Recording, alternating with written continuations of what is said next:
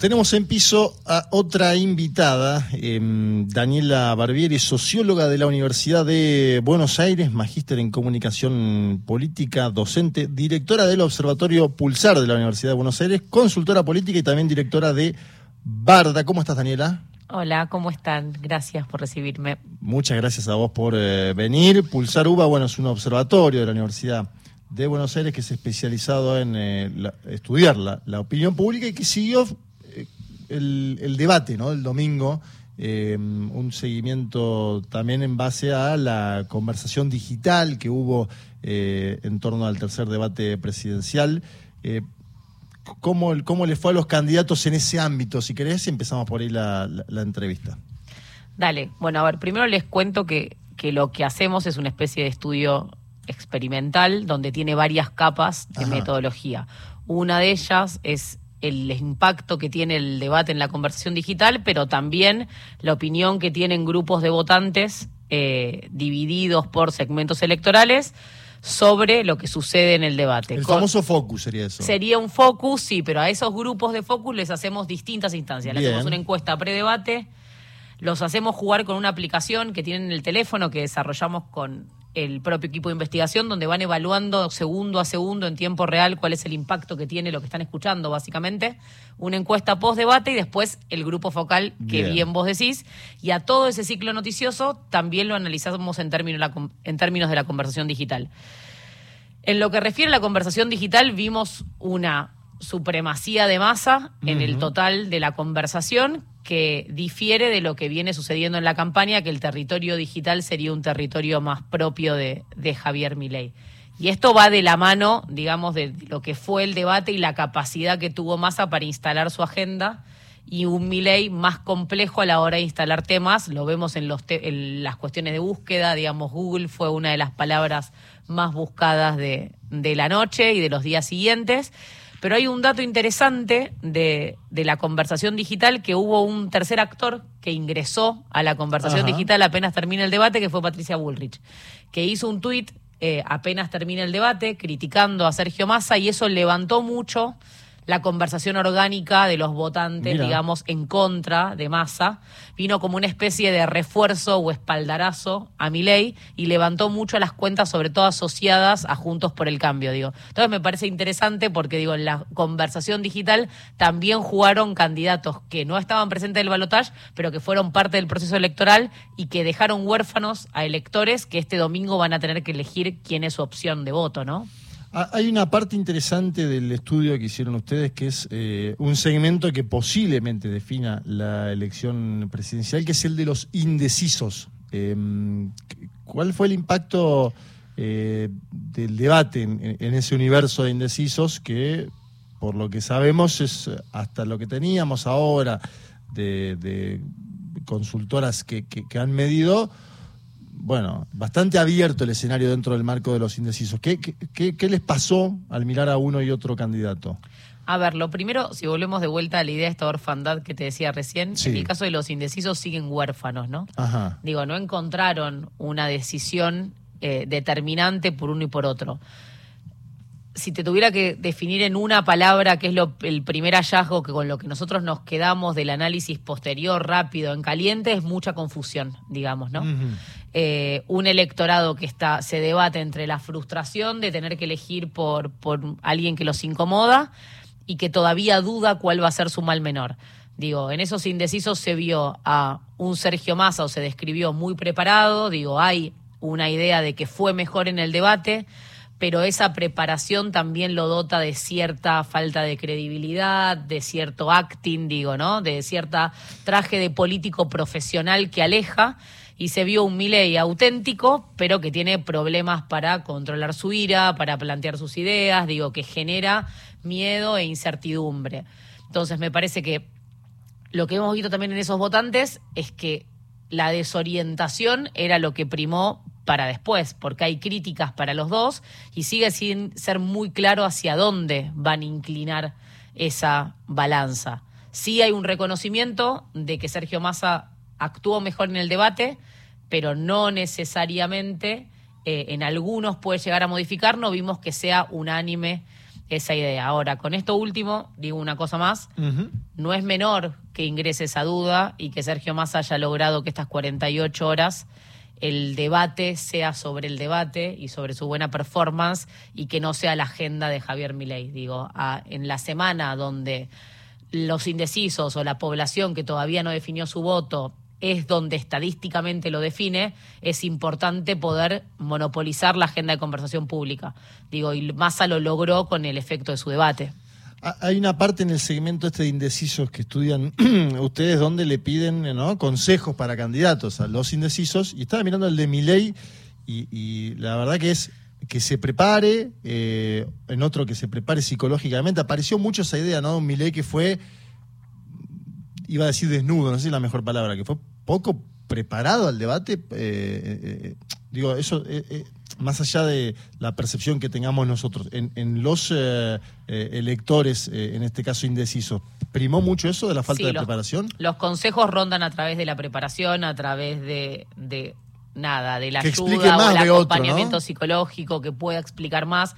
Pero hay un rasgo interesante que pasó con, con, los indecisos en relación a uno de los momentos que fue muy clave y muy conversado, que es cuando Massa eh, le, le, recuerda su paso por el Banco Central y le dice el tema de la pasantía. Bueno, eso fue uno de los momentos que mayor incomodidad o estrés le generó al electorado audiencia mientras nosotros estábamos evaluándolo y en algún punto estuvo como ahí al límite de pasar de, de, un momento de estrés a sentir lástima por la persona que estaba siendo eh, o acusada y surgieron muchos temas vinculados a problemas que viven, o sea, asemejarse con problemas que pueden vivir de situación de depresión, estrés y que y bueno, ahí hay como un doble filo en el cual por un lado se lo ve a Milei saliéndose de sus casillas, pero por el otro no fue bien visto del todo el acorralarlo de esa manera. Ahora, ese es el sentimiento de los entrevistados. Ahora, si analizamos el debate como estrategia de debate, creo que en términos de tacticismo va a ser un debate muy estudiado el primer bloque de masa. Digo, ingresa de una manera que cambie el ánimo para el resto del debate. El famoso por sí o por no. Tal cual. Entonces, si bien si extrapolamos esa parte, vemos que los indecisos generó como algún, digamos, como contrapuntos, es verdad que el haber encarado de esa manera el primer bloque le generó a él una cancha que se determinó de otra manera para todo el resto del debate. Un, sí o por no, que hay que decirlo ahora, eh, se conoció ayer un video del debate presidencial de Brasil organizado por Globo, donde lo utiliza Lula da Silva contra Bolsonaro. A mí, me llamó la atención que el equipo de Javier Milei o no lo haya visto el debate. Es como cuando evalúas a un técnico ¿no? en el fútbol jugás contra alguien, ese técnico en general hace planteos eh, similares en los partidos que juega. Te quiero preguntar algo particular y ya nos vamos a ir yendo de esta primera parte, porque también midieron en el mano a mano, minuto a minuto, momentos de mayor impacto positivo y negativo de los candidatos. Eh, y, en, el, en el positivo de mi ley, ¿qué, qué, qué, qué encontraron? A ver, ahí tenemos eh, hay dos cuestiones. Nosotros la muestra que tenemos está conformada por votantes de todos los espacios de la general, con lo cual en la pecera completa, mi ley tiene mayores momentos de impacto positivo, pero ¿por qué? Porque hay, digamos, mayor cantidad de votantes que se inclinaron por otras, digamos, por otras candidaturas en las PASO. Vemos que el momento en el cual mi ley peor estuvo fue lo que tiene que ver con el bloque de economía, que es lo que, sigo, lo que percibió la opinión pública, es lo mismo que, que percibió la audiencia, y vemos que mi ley hizo buenas intervenciones o momentos que tuvo buena aceptación cuando apela al pasado, cuando logra volver a su agenda estratégica, ¿no? Cuando pone en jaque este presente, cuando vuelve al pasado, mismo en el bloque de educación, que podría ser un bloque que podría haber sido muy corrido mi ley por sus propuestas, logra eh, decirle a Massa en un momento, bueno, hace 16 años que ustedes están en el poder, ¿cómo puede ser que todo esto que planteas no lo hayan podido hacer?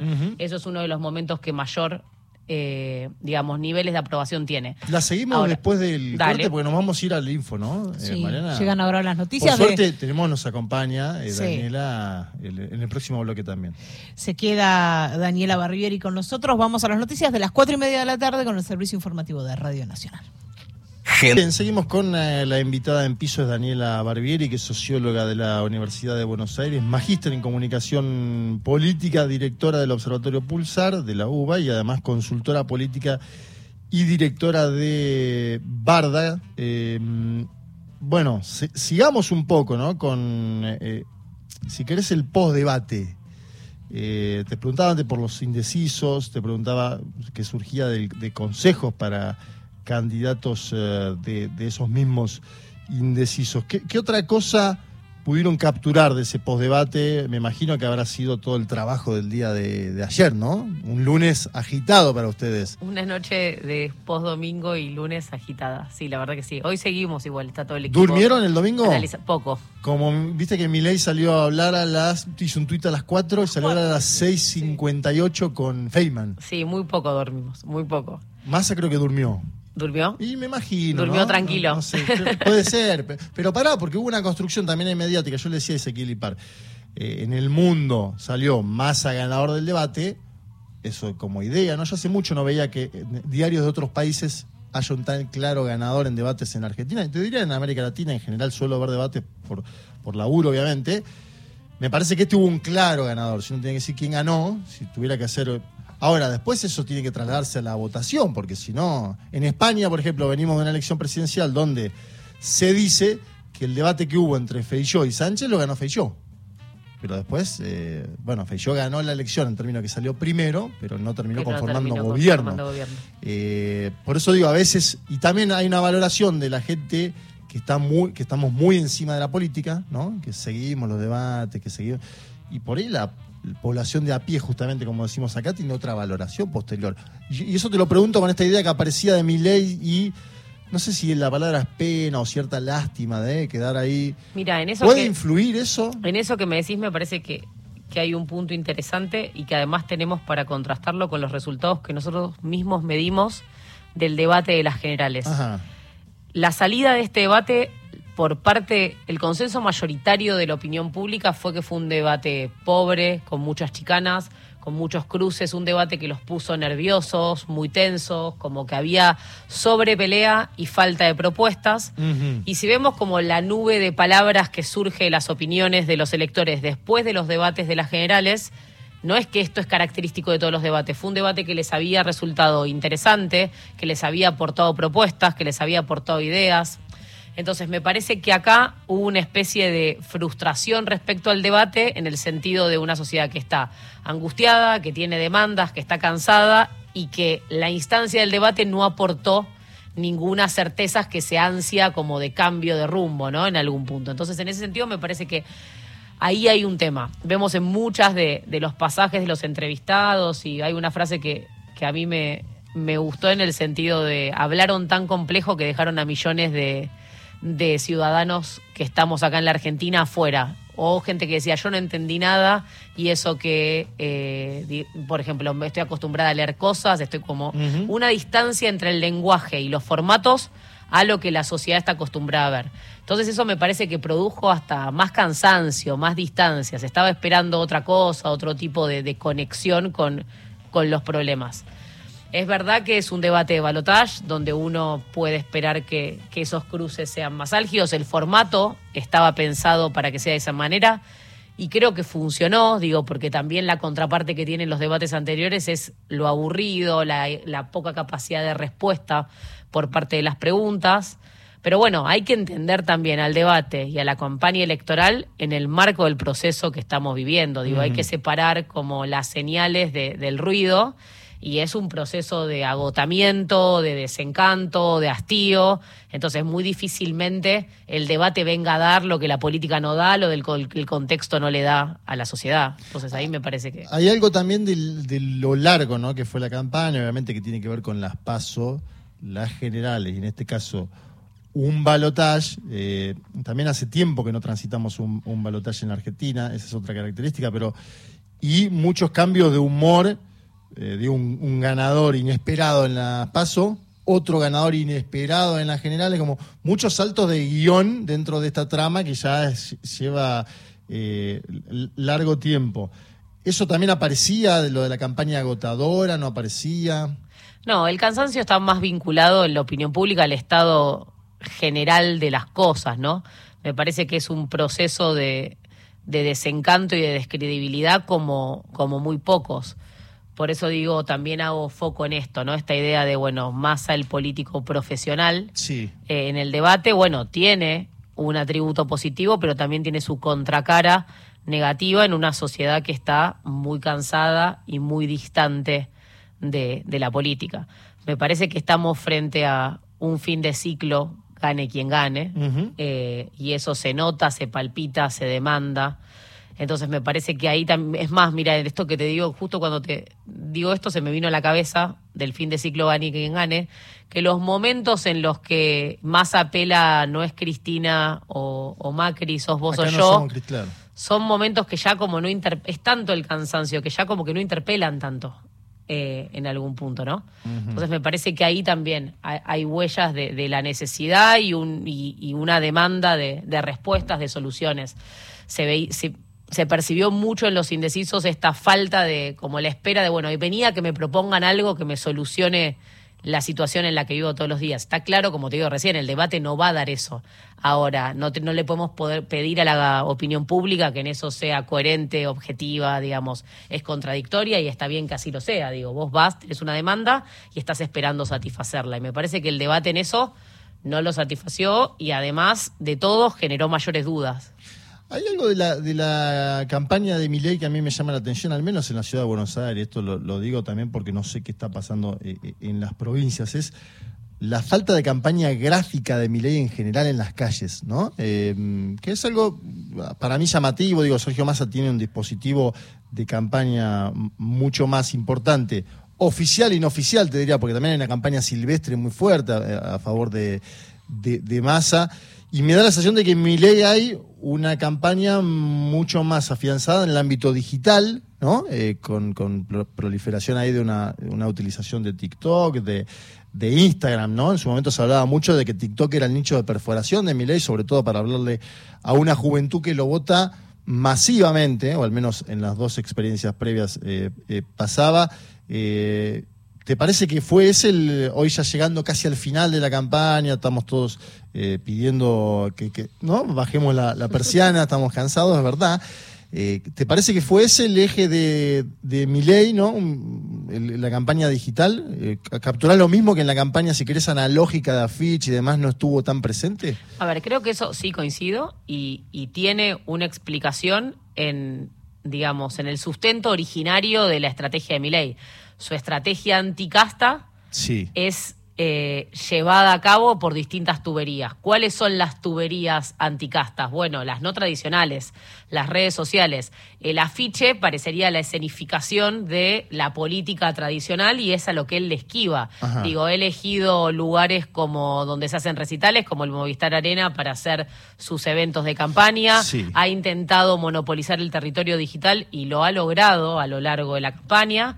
Entonces, en ese sentido, me parece que una de las eh, coherencias repetitivas de ley a lo largo de la campaña, que fue su posicionamiento anti-status quo, también lo sostuvo en los lugares por donde eligió que su campaña fuera vehiculizada. Y la campaña de, masa en ese plano, que decíamos antes, ¿no? Una campaña, mm, al menos en Capital, lo vuelvo a decir esto porque para no simplificar tampoco, viste que a veces de los medios eh, nacionales que tienen sede en Capital siempre se dice la campaña, digo, al menos acá, no, sé en el interior cómo estaba funcionando, pero es una campaña que tiene afiches oficiales que creo que ha conseguido una campaña silvestre muy fuerte, si querés eh, parecida, me parece, o incluso superior por, por quien enfrenta a la de Daniel Scioli en el 15, ¿no? que en el balotaje hubo ahí una campaña, si querés, más silvestre eh, importante. Y también la utilización de spots, ayer salió uno, spots que apelan mucho a la emotividad, ¿no? Eh, ¿cómo, viste ese tramo, si querés, final de la campaña, si querés, audiovisual de, Sergio Massa? A ver, la campaña de, de, Massa me parece que de cara de las PASO a la general modificó y también se propuso ocupar estos territorios digitales y lo logró. Un claro ejemplo es el trabajo que hicieron, que me parece que fue impecable, eh, en paralelo al balotage, todo su equipo de campaña, que tenía preparados los insumos sobre los cuales iba a preguntar a Milei y en paralelo iban las respuestas que Milei había dado sobre esos temas previamente. Este trabajo que hicieron con las búsquedas de Google, digo, hubo una estrategia pensada en relación a eso. Y creo que más a la estrategia de campaña que ha intentado durante, de cara a la general a la paso, es la que, la posible, que es intentar proyectar que es el que está más preparado para ser presidente, apoyándose en uno de los principales atributos en el lugar donde puede, intentar proyectar futuro, cómo sería un futuro con Javier Milei, y no intentar que el eje discursivo de la campaña se dispute el pasado o el presente. Y me parece que su campaña lo intentó, que fue coherente, que repitió ese mensaje, que es un candidato que no paró de caminar, de hacer cosas, y que bueno, la campaña lo ha dado todo. Ahora hay que a veces la campaña no puede contra los contextos, hay que ver qué pasa el domingo. Vuelvo al debate un segundo porque hay algo también que me parece importante, que es un momento, mi ley, en esto que decíamos antes, que, fue sincero por tramos, ¿no? Que es algo que, bueno, que se, viene caracterizando esto, ¿no? Que mi ley eh, dice lo que piensa y a veces ni siquiera puede mentir, digamos, en ese punto. En un momento Massa va con esta estrategia del sí, o, sí por no, y le dice vas a dolarizar, mi ley intenta escapar, Massa vuelve, vas a... Bueno. Y en un momento dice, sí, vamos a dolarizar la economía. E, ¿Eso qué generó en, los participantes de la muestra que hicieron ustedes? Ese momento cuando termina asumiendo que va a dolarizar la economía y los dos pasajes donde habla de lo del Banco Central, son de las instancias que tienen mayor impacto negativo en la totalidad de los votantes. Ajá. Transversal a todos los votantes. A todos los votantes. Digo, entonces también ahí es una de las ganancias del primer bloque de masa, que definitivamente fue su mejor bloque, en un bloque que uno debería esperar que hubiera sido el más complejo, porque se trataba del tema económico. Por eso digo, fue su gran victoria del debate en algún punto. Fue una victoria que también en parte es eh, táctica, ¿no? Por cómo para él el debate y posicionar al otro a, pedir, si se quiere, eh, opiniones sobre diversos temas. También aparece lo del Papa Francisco en ese momento, ¿no? aparece lo del Papa Francisco. Vuelve a escena. En el anterior debate también había estado, que fue el que le pidió, le dice pedirle disculpas. Y es uno de los momentos también bajos de mi ley. Es uno de los momentos también bajos de mi ley. Creo que, por eso digo, como te decía en una primera instancia, el tacticismo estratégico de masa respecto al primer bloque va a ser algo para los que preparan debates, para los que trabajamos en esto, para estudiar de acá en adelante, más allá del impacto después que tenga en el electorado de la elección. Digo, dentro de las posibilidades fácticas que él tenía de cara a este debate, eh, se preparó, el equipo lo preparó y hizo lo mejor posible. A eso me refiero. Sí. Eh, ¿qué, más te gustaría eh, agregar del post? ¿no? Ya pasó digamos, en general ayer fue un día de estudio en los medios de comunicación de esto, hoy ya estamos con otra agenda, no aparece el apoyo de Lavagna a eh, Massa, aparece ya la finalización de la campaña, digo, Javier Milei lo va a hacer eh, eh, en Córdoba, se especula que Sergio Massa lo pueda hacer en algún lugar de la provincia de Buenos Aires, un bastión que define, diría, buena parte de la elección, los dos, ¿no? Córdoba y la provincia de Buenos Aires. ¿Qué, seguirías en los próximos días en términos comunicacionales? A ver, esta semana es determinante para no para esta campaña, sino para cualquier campaña, porque es la semana donde el votante indeciso define su voto. Digo, eh, eso pasa en esta elección y en todas, con lo cual esta semana va a ser determinante, no es un momento a relajarse porque bueno, faltan tres días y viene la veda. Con lo cual me parece que las 48 horas que Massa ganó con el debate y Milei teniendo que seguir defendiéndose en los distintos medios, fueron muy cruciales. Ahora, el debate no termina y tampoco termina el debate sobre sus candidaturas, me refiero.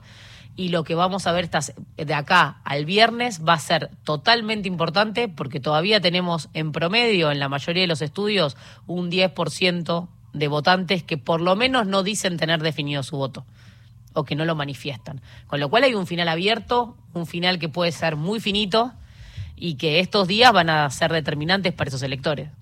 Ustedes vienen también estudiando los balotajes en América Latina en, los últimos años, balotajes que son en general muy parejos. Digo, eh, si uno va a las últimas elecciones en Uruguay, eh, la calle Pau termina ganando por un punto de diferencia sobre Daniel Martínez. En Brasil, eh, Lula da Silva gana por dos puntos de diferencia, punto y medio sobre Jair Bolsonaro. Si, si se quiere, también hay un caso que puede posicionarse como distinto, que es el de Chile, donde Boris le saca una distancia un poco más considerable a José Antonio Cast.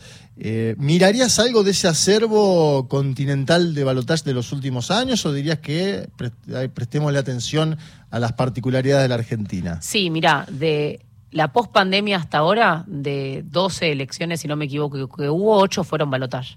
Y de esos balotaje, eh, mayoritariamente lo ganaron opositores. Claro. primero es un dato eh, más que interesante que nos muestra que nuestro caso es un renglón dentro de un proceso en la región que se dio después de la pandemia. Mismo, si vemos dentro de los vencedores de los balotajes, salvo el caso de Lula da Silva, el resto de los candidatos eran emergentes de nuevas fuerzas políticas o nuevos candidatos. Digo, ahí tenemos también otra cuestión.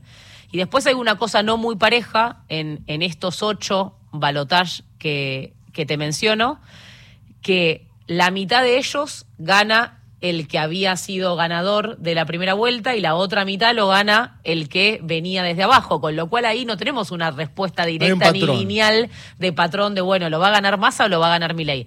Sí lo que tenemos es que han habido muchos balotajes en la región, digo que hay procesos políticos eh, que se caracterizaron por eso después de la pandemia y donde a los oficialismos les costó mucho, con lo cual eh, Massa, siendo el ministro de Economía, eh, en la situación política que deja el gobierno, que esté llegando a un balotaje con los niveles de apoyo que tiene y que tenga posibilidad de estar peleándolo, bueno, ya es una elección que escapa a la bibliografía y hasta milagrosa, ¿no? Si, si se da el domingo, eh, hay que sacarse el sombrero en algún punto. Sí, sí, sin lugar a dudas. De hecho, yo pensaba eh, ayer que la última elección de un presidente en el mundo con alta inflación es la de Erdogan en Turquía con 80 puntos de inflación anual, digamos.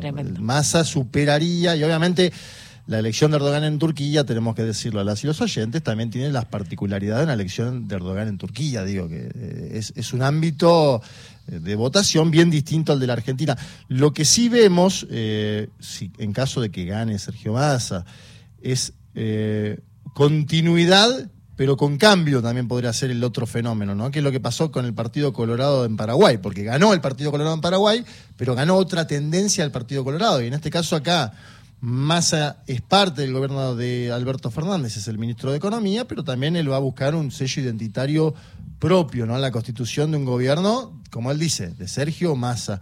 Eh, y habrá que también analizar las elecciones de México, ¿no? El año próximo, porque ahí sí puede haber una continuidad del partido de gobierno mucho más nítida. Yo me preguntaba ahí si no estamos en un momento donde este voto contra gobierno, que es muy característico de la pandemia y de sus momentos, no está empezando también a modificarse. Pero bueno, son hipótesis al aire. Son hipótesis, esperemos verla este domingo. Es verdad que también en el caso México tiene sus particularidades, porque como bien decís, parecería que se encamina hacia una continuidad López Obrador es el, es el dirigente, es el presidente latinoamericano que mayores niveles de aprobación mantuvo durante todo este periodo. Y no puede ser candidato. Y no, puede ser candidato, con lo cual es de esperar que pueda traspasar esa positividad al que sea el candidato de Morena en, el año que viene que va a ser eh, la candidata, que va a ser Claudia. candidata y que ayer aparte eh, recibió el apoyo de eh, su contrincante Marcelo Ebrard, que en su momento se dudaba si seguían en el partido. Ayer Marcelo Ebrard apoyó a Claudia Sheinbaum. Daniela Barbieri, socióloga de la UBA, magíster en comunicación política, docente y directora del Observatorio Pulsar eh, de la UBA también y consultora política, directora de Barda, muchas gracias por venir a Gente de a Te estaremos llamando próximamente porque eh, laburo vas a tener esta semana. muchas gracias a ustedes, me encantó venir al piso, así que gracias. El piso es otra cosa. Es otra cosa, nada que ver. Está bueno, está bueno. Muchas gracias. A vos.